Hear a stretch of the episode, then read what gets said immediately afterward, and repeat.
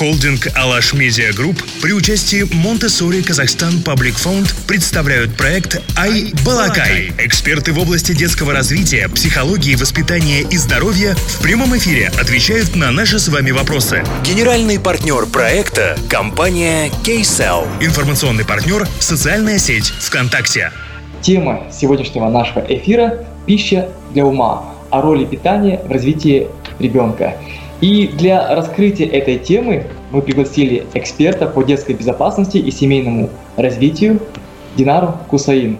И есть ли какие-то исследования вот нашего казахстанского рынка, исследования, показывающие, э, что происходит с нашими детьми, чем питаются дети и как это питание влияет на их здоровье? Самое последнее исследование, самые последние цифры, которые представлены детским фондом ООН ЮНИСЕФ. Вот несколько цифр. Только 38% младенцев от 0 а, до 6 месяцев а, находится сегодня на исключительно грудном вскармливании, вопреки а, всем рекомендациям ВОЗ, то есть Всемирной организации здравоохранения. Это по Казахстану. До 5 лет каждый десятый ребенок в Казахстане сегодня диагностирован с избыточным весом или детским ожирением. А дети с 6 до 9 лет в этой категории каждый пятый. То есть вот с 6 до 9 лет это число удваивается. То есть 20% детей с 6 до 9 лет у нас страдают избыточным весом и ожирением. Как следствие, у нас сегодня очень большие цифры по детскому диабету второго типа. Диабет у нас значительно помолодел. Вот, и другие хронические заболевания, связанные в том числе с избыточным весом.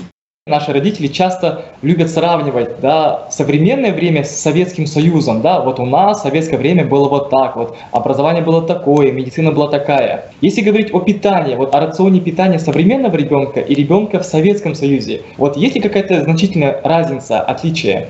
Что в советское время вопросу питания уделялось очень большое внимание. То есть при Академии наук существовала э, отдельно целая Академия питания, Институт питания СССР, э, который, кстати, возглавлял наш соотечественник Туригеда Шарманов, академик. Вот. Э, то есть там были разработаны, раз, разрабатывались нормативы для всех категорий, в том числе для детей. А, очень серьезно к этому подходили с научной точки зрения. Были разработаны все технологические карты приготовления пищи для детских учреждений образовательных, то есть начиная с дошкольных организаций, школьных и так далее, в том числе до санаторно-курортных учреждений, детских лагерей. Вот. Но а, сегодня большинство технологических карт, планов, методик а, являются устаревшими. Почему? Потому что в то время, во-первых, дети были другие и задачи были другие. Если мы возьмем поколение того времени, а, то большая проблема, с которой сталкивались в то время, это было как раз-таки дефицит массы тела у детей. Поэтому большинство программ питания были направлены как раз-таки на то, чтобы этот дефицит преодолеть. Питание было калорийным. Во-вторых, а, нормы а, тех же, допустим, белков, жиров, углеводов складывались а, в соответствии с, с рационом а, того времени, с рационом обычной среднестатистической советской семьи. Сейчас рацион у нас поменялся. К сожалению, а, по многим параметрам в сторону ухудшения. То есть и дети, и взрослые мы стали потреблять больше сахара, больше соли и так далее. То есть если, допустим, норма питания, а, к примеру, ребенок, который ходит в детский сад и питается там 5 раз, это 3 горяч... три раза он ест горячее блюдо, и у него включено плюс два перекуса. Если там есть своя норма потребления того же сахара, допустим, углеводов, да, тех же жилков и, и, и жиров и белков, оно а, было разработано с той целью, что ребенок потом приходит домой, у него примерно там, примерно советские семьи питались одинаково, примерно одинаковый рацион. Сейчас так не происходит. То есть ребенок приходит домой, он потребляет еще дополнительно сахар, это может быть какой-то сок купленный, вот, допустим, с консервантами, это может быть какая-то сладкая вещь. То есть то, что в советское время считалось какой-то там супер вкусняшкой, то, что ели только по праздникам, там, когда гости, сейчас а, многие дети едят это каждый день. Это, конечно, очень вредно. Соответственно, меню, рацион, разработанный по старым технологическим картам, оно дает дополнительную нагрузку, и ребенок, получается, уже испытывает большой избыток той же соли, того же сахара. Сахар это содержится в тех же соках, которые ребенок пьет, подслащенные чаи, подслащенные компоты и так далее, которые до сих пор э, есть в рационе детских садов, к примеру. Но а. уже 80-е годы мы наблюдаем обратный процесс, то есть те дети, которые рождались в 80-х годах, э, в принципе, это не только в СССР, но и в других странах, они переживают так называемый этап акселерации. То есть молодежь стала выше, крупнее, то есть эта проблема потихоньку сошла на нет. Но вот старые стандарты питания, к сожалению, они до сих остались во многих организациях и во многих, в принципе, скажем так, даже в системе образования. В Казахстане тоже существует э, Академия питания, то есть она не закрылась, Получается, она не реформировала или не обновила свою программу, правильно я понимаю? Технологические карты конкретно вот именно детских образовательных учреждений, они разрабатываются, да, на основе рекомендаций, допустим, Академии питания, но конкретно органами СЭС утверждаются вообще. В каждом uh-huh. регионе есть свой, да, утвержденный план, там даже есть примерное меню, допустим, если вы скачаете и так далее. Вот. Оно, э, но оно разработано чаще всего, опять-таки, по той же калорийности, которая всегда существовала стандартно, что ребенку вот нужно столько-то калорий в день из расчета, столько-то белков, столько-то жиров и углеводов. Оно-то правильно.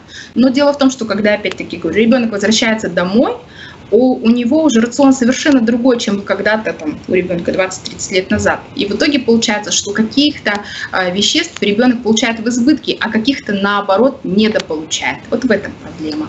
Ведет ли школа какую-то просветительскую работу а, с детьми по правильному питанию? И должна ли она это, такую работу вести, или же это больше задача родительская? Как вы думаете?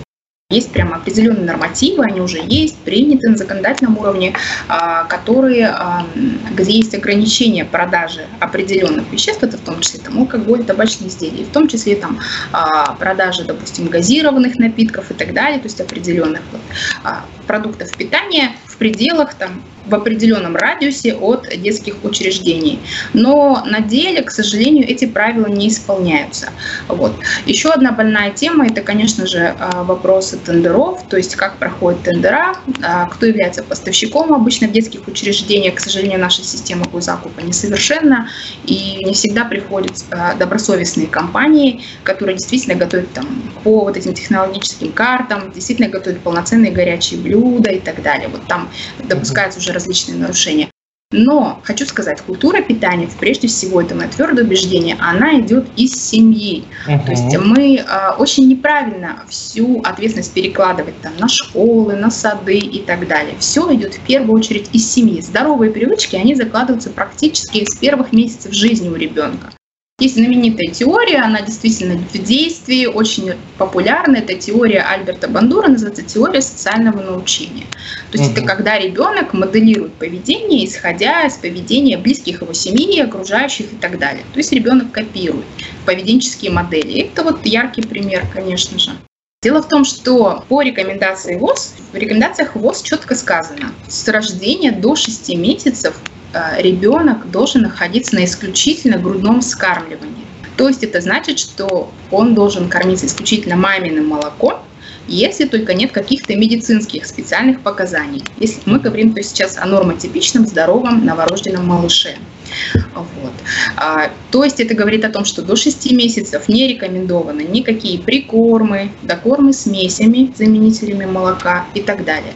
Есть определенные правила, какие продукты детям давать не следует. Например, а, раньше 9 месяцев а, не рекомендуется ребенку давать цельное молоко, оно должно быть только разбавлено в консистенции один к одному, потому что это очень большая нагрузка на желудочно-кишечный тракт ребенка, к примеру, а, а также кисломолочные продукты. Также до 9 месяцев мы должны их обязательно разбавлять в консистенции один к одному. Вот эта вот норма, кстати, часто нарушается, скажем так, в наших семьях. У нас такая традиция, культура, у нас очень много молочных продуктов, да, в том числе национальных. И вот, к сожалению, бывают случаи нередкие, когда детям дают цельные кисломолочные продукты в таком даже нежном, скажем так, возрасте. Вот. Uh-huh. До, э, до года не рекомендуется детям давать мед, потому что тоже это продукт сырой. И, внимание, до трех лет не рекомендуется а, добавлять детям в еду сахар и соль. Почти половина женщин детородного возраста в Казахстане страдает железодефицитной анемией. А что такое железо? Железо – это очень важный элемент, который, кстати, отвечает и у взрослых, и у детей. В первую очередь за, за его навык запоминания, то есть насколько у нас работает память, он влияет на нашу память, он влияет, соответственно, на нашу способность обучения, а также на нашу выносливость, утомляемость. Вот часто бывает сегодня, дети быстро устают, вялые, утомляются. Вопрос э, может заключаться в том, что у них наблюдается дефицит железа. В этом может быть проблема. Это очень э, важный элемент, которого у нас в стране не хватает у многих жителей. Вот. И а мама, у которой наблюдается анемия, естественно, беременная женщина, она, естественно, ее малыш, уже развиваясь, также испытывает большой недостаток именно в этом элементе. Причем на законодательном уровне в Казахстане еще в 2005 году, если не ошибаюсь, был принят указ об обязательной фортификации муки то есть для обогащения муки фортификатами, в том числе железом. Но, как выяснилось, буквально недавно я читала статистику, что только около 40% хлеба, который попадает на наши прилавки, а и хлеба, и мучных изделий и так далее, только в 40% случаях используется фортификант муки в муке. То есть меньше половины муки только обогащенные используются. Могли бы прописать вот такой некий рацион питания, чем должна питаться современная казахстанская семья, чтобы хотя бы немножечко вот восполнять а, необходимый вот а, баланс витаминов? Сейчас очень активно на рынке продвигаются многие БАДы, скажем так, а также э, витамины, такие, допустим, с рубежа, там, переоцененные и так далее, да, и вот э, как-то считается, что вот э, во многих вещах они, допустим, лучше, как-то сильнее, там, лучше усваиваются, чем какие-то отечественные, чем, допустим, та же, там, не знаю, обычная аскорбиновая кислота. Иногда может в чем быть скрыта вот эта загвоздка? В том, чтобы правильно употреблять да, продукты, чтобы они наилучшим образом усваивались. А, и здесь вот я бы хотела бы дать советы кальций, железо, цинк, они должны усваиваться по отдельности. То есть эти продукты мы потребляем раздельно. То есть одно из правил – едим мясо, пожалуйста, не смешивайте с молочными продуктами. А, цинк содержится в орешках, в тыквенных семечках, к примеру. Тоже, опять-таки, едим отдельно, с перерывом от мяса, от молочной продукции. А железо наилучшим образом усваивается с витаминами А и С. То есть, например, если, допустим, вы съели, не знаю, там а, мясо и там будет рядом какая-то морковка, это витамин А, то это вообще шикарно. Там. Или съели железо, а через некоторое время, допустим, поели апельсин с витамин С, да, там съели на десерт, дали там, ребенку. Вот вам, пожалуйста, э, то есть э, будет идти прекрасное усвоение и железа, и витамина С вместе. Вот. А, то же самое, э, если мы говорим о витамине D3, то а, витамин D3 он вообще витамин D, они являются провитаминами, а у них очень интересный эффект, они могут накапливаться. То есть обычно они накапливаются у человека в печени, и поэтому уже говорят не зря, вот, что вот мы летом должны максимально походить под солнышком, чтобы потом нам этого запаса хватило на, на всю и на зиму, и на холодный период. Вот. Витамин D очень хорошо усваивается а, а, именно с, вместе с жирами, с маслами, поэтому очень важно также хорошо употреблять сливочное масло, допустим. Витамин D еще хорошо а, э, усваивается вместе с кальцием. Поэтому, если вы обратите внимание, обычно, если покупаете витамин, то кальций, он всегда идет вместе с витамином D. Они идут в комплексе, обычно кальций, D3 они вместе. Вот они хорошие спутники, они друг другу, наоборот, помогают хорошо усвоиться. А если вы потом еще съедите бутерброд ребенку сделайте со сливочным маслом, сливочного масла, кстати, тоже бояться не надо, а, оно нужно ребенку в детском возрасте оно необходимо, животные жиры нужны, то это вот будет вообще прекрасно. Все выпуски проекта «Айбалакай» смотрите в 20.00 в прямом эфире во Вконтакте tenvinews.kz каждый четверг и воскресенье.